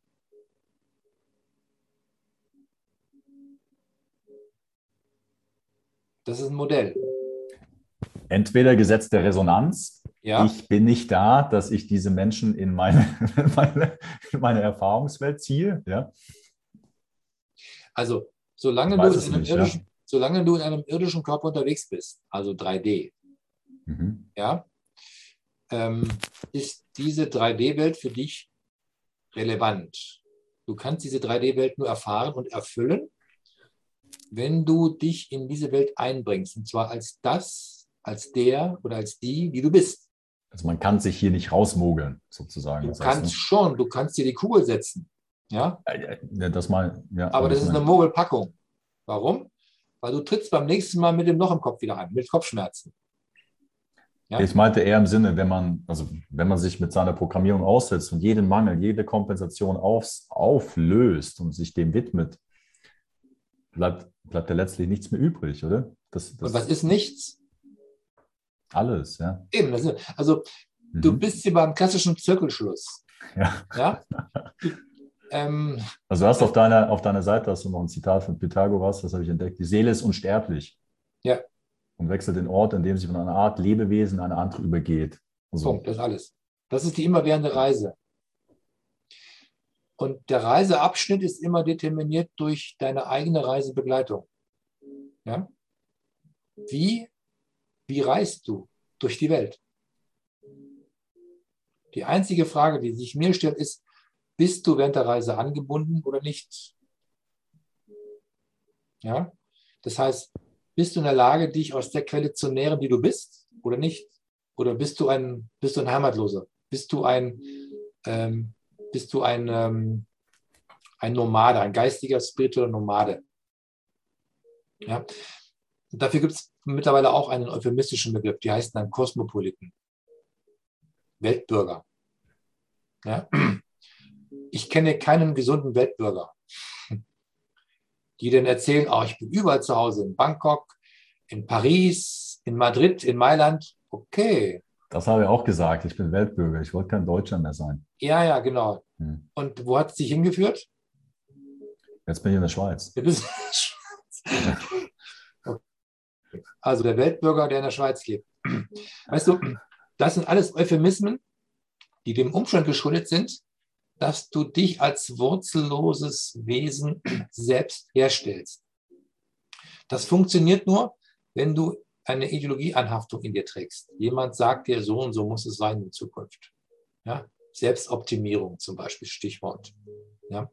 Wenn du da und dahin willst, musst du folgende Bedingungen erfüllen. Das ist das Verkaufsgespräch. Aber wer die AGBs nicht liest, wird niemals kapieren, dass er immer verarscht werden wird. Denn die AGBs sind in dir. Die Bedingungen für das Leben schreibst du alleine und sind niemals Gegenstand eines Verkaufsgespräches, wo dir jemand was verkauft. Das Nirvana, das endlose Sein, ähm, was weiß ich. Schrei, schreibe ich die tatsächlich oder ist die absolute Wahrheit, dass es auch keinen freien Willen gibt? Simon, wenn du Gott bist, weil du stammst aus diesem Gott, hm. bist natürlich auch der Autor dieser Biografie und damit auch Autor des Drehbuchs. Es gibt niemanden außer dir. Du formulierst das, was du für dich jetzt für diesen Weg bereithalten willst. Das ist so. Ja? Das ist ja so schwer in die Köpfe hineinzubringen, weil das ist so unvorstellbar, ähm, dass, das, dass das jeden kognitiven Rahmen sprengt. Aber wer sich einmal darauf einlässt, dass das die einzige Wahrheit ist. Es gibt kein Getrenntsein, es gibt es nicht. Alles ist. Das impliziert alles, auch, ich bin. Ja. Ich habe, wenn ich das realisiere, habe ich kein Karma. Karma Nein. existiert nur, wenn ich daran, wenn, beziehungsweise wenn ich damit verhaftet bin bin. in der Erfahrungswelt. Und weil auch, auch weil, Reinkarnationen weil, existieren nur, wenn ich in dieser ja. Ebene mal, unterwegs bin. Diese Konzepte, Karma, als Anhaftung. Mhm. Sie wirken so lange, solange du Anhaftung mit dir rumschleppst. Mhm. Dann ist die Frage, wer macht die Anhaftung? Wer lässt sie zu? Guckst in den Spiegel. Mhm. Du bist das. Ja. ja. Es haftet an dir, weil du sagst, du hafte an mir an. Es gibt ja niemanden, der dich dazu zwingt, das anzunehmen, sondern du nimmst es an. Sagen, jo, ich habe noch Platz, her mit dem Scheiß. Ja? Und dieser Scheiß ist so lange bei dir, solange du diesen Scheiß pflegst und nährst. Also ihn mit Energie fütterst und damit wird er immer größer. Das Prinzip der Energielenkung ist ja das, mit dem ich professionell arbeite. Alchemie ist ja nichts anderes als, als, als die aktive Verwandlungskunst mit Hilfe von Energiesteuerung, Dinge zu verwandeln und zu verändern. Mhm. Um, um was zu tun am Ende? Dich im Wesenskern zu entdecken und freizusetzen. Das ist alles. Wie auch immer du das benennst und was immer du mitmachst, das ist ja nicht meine Sache. Das ist ja die Sache dessen, der es tut. Ja, ich bin ja nur der Begleiter auf Zeit, der, die, der dir die Wege zeigt. Aber den Weg gehen musst du, und zwar in deiner eigenen Verantwortlichkeit. Ja? Und darum geht's. Und wenn man jetzt den, den, Weg der Selbstaktualisierung beschreitet, beziehungsweise, beziehungsweise eben nicht beschreitet, dann, also wenn, wenn diese beiden Teile des Egos, ja, das Authentische, das Inauthentische, wenn sich das verschiebt in Richtung inauthentisch, dann in dem Sinne ein Abweichen erfolgt von der Seelenfrequenz, wie du das beschreibst. Hm? Dann kommen die Dramen. Dann kommen die Dramen. Krankheiten, Katastrophen, Unfälle. Und so weiter. Warum? Es ist logisch, es geht ja gar nicht anders. Also wenn das impliziert aber auch, dass egal was draußen passiert, egal ob die Welt untergeht oder nicht, egal. wenn ich mir, also wenn ich meinem authentischen Selbst nahe komme oder so nah wie möglich bin, dann kann es mir trotzdem gut gehen, in Anführungsstrichen. Ja, weil es in dir gut ist. Mhm. Es gibt keinen Unterschied zwischen dem, dir geht es gut und in dir ist es gut. Das, das heißt, das, das heißt, also, ich, also das kann man, glaube ich, nicht oft genug wiederholen. Das Außen definiert nicht mein Wohlbefinden. Nein, Nie. du bist das Befinden in Wohlsein. Wohlleben. Ja. Lebe wohl heißt das. Das kann man sich eigentlich so NLP-mäßig so ein bisschen reinhämmern, nicht, oder? Hämmer mal, wie du. Ja, du kannst dir ja, du, du, kann, du kannst ja bei der Auswahl des Hammers sehr, ähm, gibt ja also Plastikhammer und Gummihammer und Metallhammer. Du kannst ja mal gucken, ob diese verschiedenen ähm, Werkzeuge unterschiedliche Eindrücke erzeugen, werden sie wahrscheinlich. Ja, ein Gummihammer macht weniger Eindruck als ein Holzhammer oder als, Presslufthammer, ja. oder als ein Presslufthammer, wie auch immer. Da es ja auch zwischen dir und dem Hammer keinen Unterschied gibt. Du bist der Hammer. Du nur, wenn ich, nur wenn ich in der Identifizierung verhaftet bin, dass ich getrennt so bin von das. diesem Hammer. Nicht? Ja. ja? Hm. Also, Kurzfassung heißt, ähm, Ego als Identifikationsmodell oder als Konzept hilft dir, dich in der Welt zu bewegen, in die du, in die du dich selbst gesetzt hast. Ja, du entscheidest. Es gibt, es gibt hier keine, keine Möglichkeit in dem Sinne zu sagen, fuck, ich wurde hier reingestoßen, fuck, das ist scheiße, das ist unfair, ähm, ich wurde gegen meinen Willen hier reingesetzt und so weiter. Das würde aus der Perspektive Unsinn. Unsinn. No? Das wäre dann what the fuck. Ne? Also ja. das ist dann ähm, dann kannst du noch Bukowski lesen. Ja? ja? Das kenne ich leider noch nicht. Ja. Okay. amerikanische, also amerikanischer Romancier, der ja. mit Fuck Machine weltberühmt worden ist. Ah, okay. Das hört sich verheißungsvoll an. Ähm, Name ist Programm. Okay, und äh, eine Sache, die ich noch bei dir entdeckt habe, da wollte ich noch mal fragen. Du schreibst nämlich, dass, ähm, jetzt muss ich gerade noch mal nachgucken, was du geschrieben hast ähm, dass diese Unfälle und so weiter aktivieren den Seelenkörper, ja, der dann seinen, äh, der, den Mensch an das erinnert, was in Vergessenheit geraten ist. Mhm. Und dann schreibst du dann noch von, von 72 Stunden Intervall, ja. von 72 Stunden Intervall. Wie funktioniert das? Ist das, ist das ja. wirklich so dahinterlegt, dass es dann bestimmten, ein bestimmtes Zeitfenster gibt? Ja. Was, was passiert da? Also 72 Stunden ist in der Quersumme 9. 9 mhm. ist 3 mal 3. Ja. ja. 3 mal 3 ist eine Metapher für das sich selbst identifizierende Selbst in Form von, ähm, nenne es mal, ähm, Gott, Vater und, und, und Heiliger Geist. Alle Schöpfung beruht auf drei miteinander verwobenen Kompartimenten. Mhm. Es sind immer drei. Erinnere dich an, die, an den anathetischen Dreisatz. Mhm. These, Anathese, Synthese. Ja ist immer eine Trias. Du brauchst immer drei.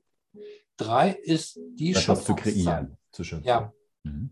Drei ist immer Schöpfungszahl, weil eins plus etwas anderes ergibt was Neues. Also zwei wäre sozusagen die Dualität und genau. eins Non-Dualität. Genau. Und es gipfelt in dem Selbst. Das Selbst ist die drei, weil das ja. drei ist die Summe von eins und eins und eins. Alle drei zusammen ergeben dann das, was du als Bild von dir wahrnimmst. Und diese, und diese 72 Stunden ist eine Metapher dafür, dass du dir diese drei Tage Zeit nimmst, um etwas zu erfahren oder um etwas zu tun. Ich beschreibe das so gern damit, wenn du innerhalb der nächsten 72 Stunden nicht tätig wirst, wirst du nie tätig. Falls du dich in einem Jahr daran erinnerst und dir dann wieder 72 Stunden gibst, dann wirst du feststellen, die Energie, die du jetzt aufwenden musst, ist um ein Vielfaches höher, als die du hättest so aufwenden müssen oder brauchen, wenn du vor einem Jahr schon aktiv geworden wärst. Ja? Ähm, das ist eine Erfahrung, die ich gemacht habe. Drei Tage, 72 Stunden heißt, die Zeit hast du, um äh, etwas zu realisieren, dass etwas kommt. Oder also als Kontext ein Schicksalsschlag passiert und dann hat genau. man drei Tage Zeit, sich damit auseinanderzusetzen. Und dann das relativ leicht zu verdauen. Ja, und, äh, und dann vor allen Dingen die richtigen Konsequenzen zu ziehen, beziehungsweise ähm, in den Handlungsbeginn einzusteigen. Du musst kein Ergebnis vorweisen, aber du musst den ersten Schritt getan haben. Also die Intention, sich damit zu befassen, da das zu lösen. Genau. Und du musst dich bereits dann auf den Weg gemacht haben. Zumindest okay. gedanklich. Okay. Ja, das sind die berühmten 72 Stunden. Interessant, ja. Ja, ich, ich weiß nicht, Carsten, äh, wollen wir für heute Schluss machen, damit wir auch ja in der Zeit bleiben? ich hätte natürlich noch, ähm, noch ein, kleines, äh, ein kleines Zitat, das ich auch äh, bei dir entdeckt habe, und zwar beziehst du dich auf Buddha. Der nennt ja zwei wesenseinschränkende äh, Themen für uns Menschen, das Nicht-Erkennen und das Anhaften. Kannst du dazu nochmal vielleicht ein Schlusswort sagen? Na gut. Das Nicht-Erkennen betrifft ja all die Dinge, die die, die, die Steine, die die Probleme, die die ähm, Imponderabilitäten betrifft, die der Mensch so vorfindet in seinem Leben. Und wir verstehen nicht, dass wir die Urheber dessen sind. Mhm. Ja? Die Anhaftungen sind letzten Endes auch immer selbst geschöpft, weil es gibt keinen Schöpfer, der sie macht, außer wir selbst. Und solange wir nicht verstehen, dass das, was wir vorfinden, selbst hergestellt ist, selbst geschöpft ist, kommen wir auch aus der Schleife nicht heraus. Das heißt, wir können uns bei niemandem beschweren, außer bei dem, den wir morgens im Spiegel begrüßen. Das ist der einzige, bei dem diese Beschwerde hin darf. Und wenn du dich über dich selbst beschwerst, dann kannst auch nur du dich anders bewegen, um dich aus dem, was du vorgefunden hast, zu, herauszuarbeiten. Ja? Das ist die klassische Anhaftung. Und das Nichtwissen, das Verstehen heißt für mich, ähm, Dinge nicht sehen zu wollen, die aber offensichtlich sind. Offensichtlich heißt für mich, es ist so dicht vor deiner Nase oder vor deinem Auge, dass du es nicht erkennen kannst.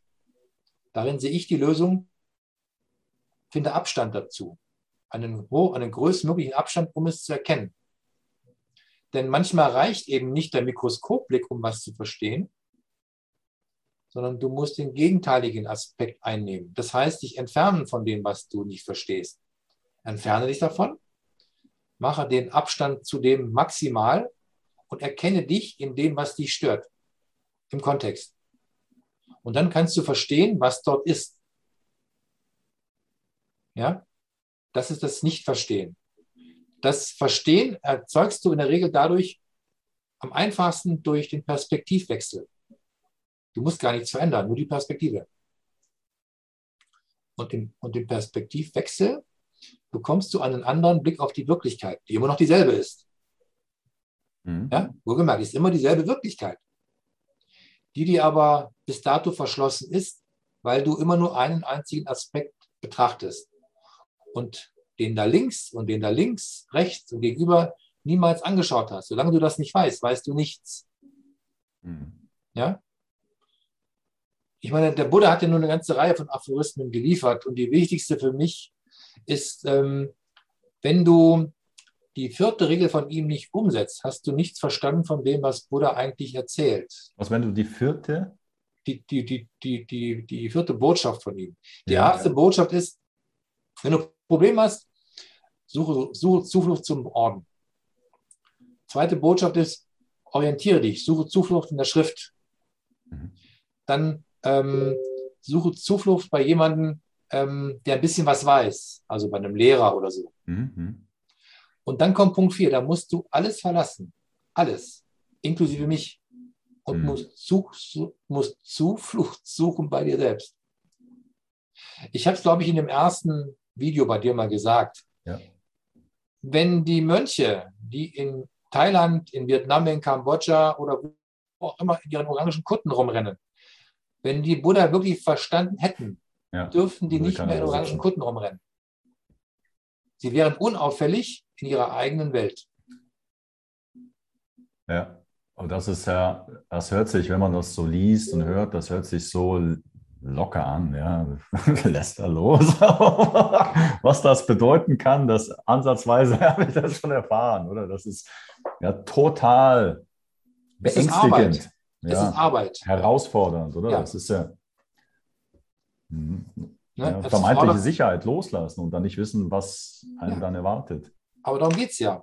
Mhm. Das ist das, das, das versteckt sich hinter dem Konzept des Loslassens. Loslassen heißt es zu lassen. Ja? Es wird nichts zu dir zurückkehren, was nicht zu dir rück will. Also, wenn du was loslässt und es kehrt nicht zurück, war es nie da. Es war nicht zu dir gehörig. Warum auch immer. Ja? Es macht keinen Sinn, da jetzt Mühen drauf zu verwenden, nicht sagen zu verschwenden, aber darauf zu verwenden, ähm, dir Dinge wiederzuholen, die du, die, du, die du verloren hast. Das, was nicht freiwillig zurückkehrt, war nie da. Sondern ist im Grunde genommen die Summe deiner, deiner Mutmaßung, die, die Summe deiner, deiner Implifikation, die Summe deiner Wünsche, die Summe deiner Projektion und Vorstellungen, die du in jemanden hineinsetzt. In der Hoffnung, er möge es doch jetzt bitte tun für dich. Er wird nicht tun, was du willst. Er wird seines tun.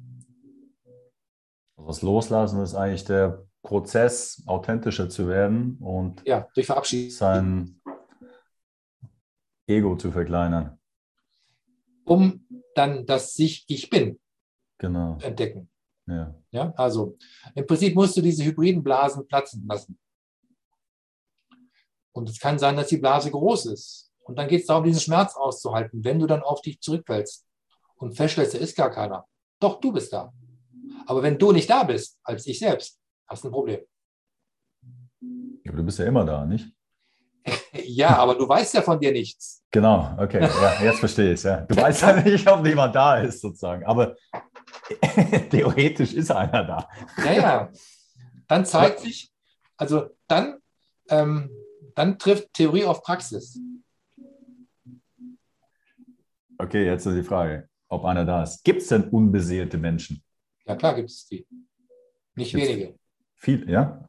Nicht wenige. Oder Klone? Oder wie du das bezeichnen? Oder, ist, oder sind das das tatsächlich inkarnierte Menschen und irgendwann hat die Seele den Körper verlassen? Oder? Ähm, es gibt solche und solche. Es gibt die, die sozusagen hergestellt werden.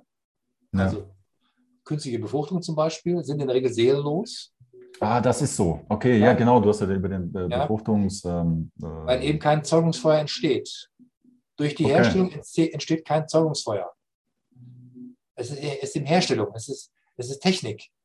Also, man, also es gibt ja verschiedene Meinungen, deswegen äh, ähm, müsste ich nochmal fragen. Gibt es auch Meinungen, dass die Beseelung erst im, im, äh, im, ja, nach Monaten erfolgt oder je nachdem, dass es auch sogenannte Walk-ins gibt, wo eine Seele rausgeht oder rein. Was, was hältst du von so Sachen? Wenig, 72 Stunden. Okay, also das, das ist Humbug. Aber äh, kann man das, kann man das verifizieren? Kann man Seelenfrequenz messen? Gibt es das? Oder, oder, Nein, oder du kannst woher sie nur weißt du fühlen. das? Du Woher kannst sie nur fühlen, du kannst sie nur wahrnehmen, indem Ja. du dein Gegenüber wahrnimmst. also eine intuitive Erkenntnis, die sich Ja. erschließt. Ja. Blick einem Menschen in die Augen und du erkennst, ob da ein Feuer ist oder nicht. Wenn die Augen leuchten, dann ist ein Feuer dahinter. Leuchten die Augen nicht, ist kein Feuer da. Jetzt fragen sich natürlich viele, ja, was, was, was treibt dann diese oder was hält diese Menschen am Leben, die hergestellt werden? Das ist schwer zu beantworten, weil es gibt eben keinen definierten elektromagnetischen Impuls, der dieses Lebewesen ähm, jetzt zu dem gemacht hat, was es ist. Ähm, auf, der, ähm, auf der anderen Seite ist es ja so, dass ein Großteil der so hergestellten Föten oder Embryonen absterben. Und zwar innerhalb der ersten 72 Stunden sowieso, bereits in der mhm. Petrischale. Und auch dann in der Implementierung in den Uterus sterben dann wiederum auch nochmal ganz, ganz viele ab. Warum? Weil es eine Herstellung ist. Es ist, es ist, es ist keine Zeugung. Ja? Es, ist, es ist kein Schöpfungsakt.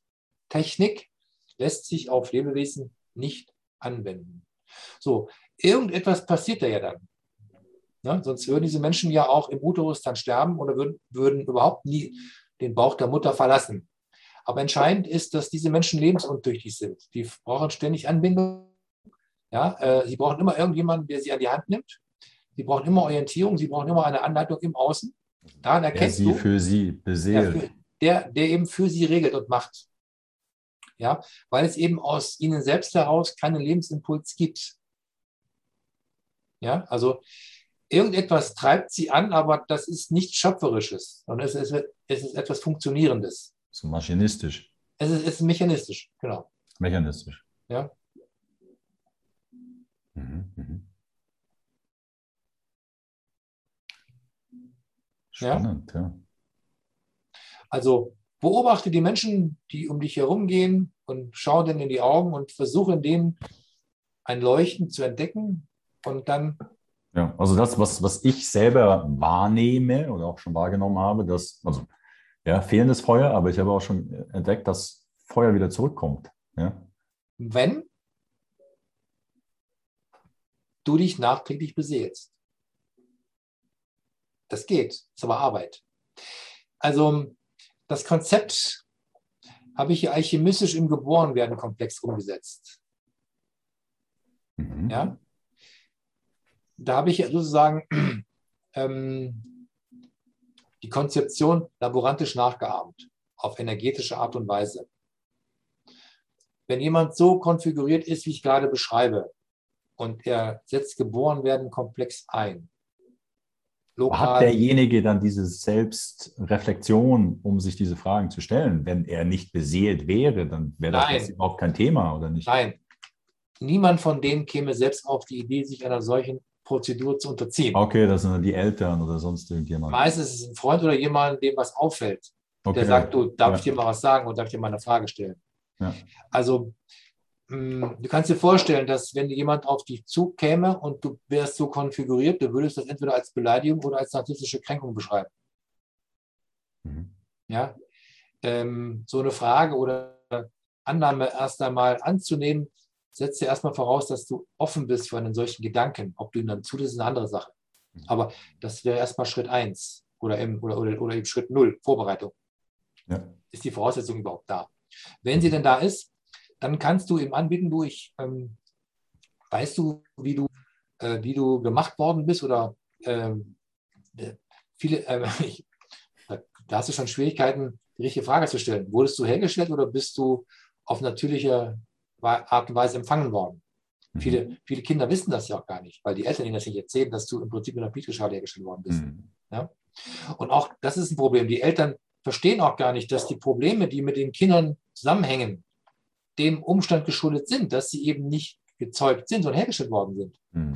Dass eben diese ganzen Probleme, Schwierigkeiten darauf resultieren, dass eben kein Zeugungsfeuer entstand, sondern es ist ein Akt, der durch einen medizinischen Operateur äh, durch das Initiieren eines Samenfadens in ein Ei, das ist Vergewaltigung ganz nebenbei, mhm, mhm, mhm. ja, wo diese Stahlspitze ein Ei penetriert, wofür sich dieses Ei niemals hätte freiwillig entschieden. Mhm. Ja, das ist Vergewaltigung in der Reinstform mhm. mit einer spitzen Nadel. Ist unabhängig davon, dass dieser Umstand im Prinzip etwas nach sich zieht, was wir heute so benennen, wie wir es benennen, nämlich ein störungsbehaftetes Wesen.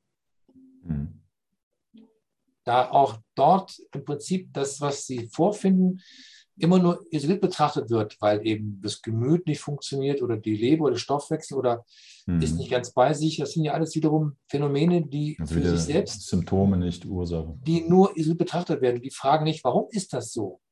Ja, Mhm. noch einmal, die Und Fragen das ist natürlich auch überhaupt nicht möglich, wenn die Physis von der Psyche getrennt ist, nicht? Ja. In, Also den Konzepten. eine Vorstellung von dem Bild, was ich hier versuche zu, zu, zu zeichnen, Mhm. um dann in diesem Bild sich so zu bewegen, dass sozusagen eine Annahme entsteht, ähm, die dir eine Vorstellung davon erlaubt, dass Leben offenbar mehr ist als das Zusammenfügen mechanischer Art und Weise von zwei unterschiedlichen Formen. Mhm. Ein Same ist mehr als ein Same und ein Ei ist mehr als ein Ei. Es sind energetische Konzepte. Das Bild, diese Vorstellung fehlt, fehlt ja völlig Mhm.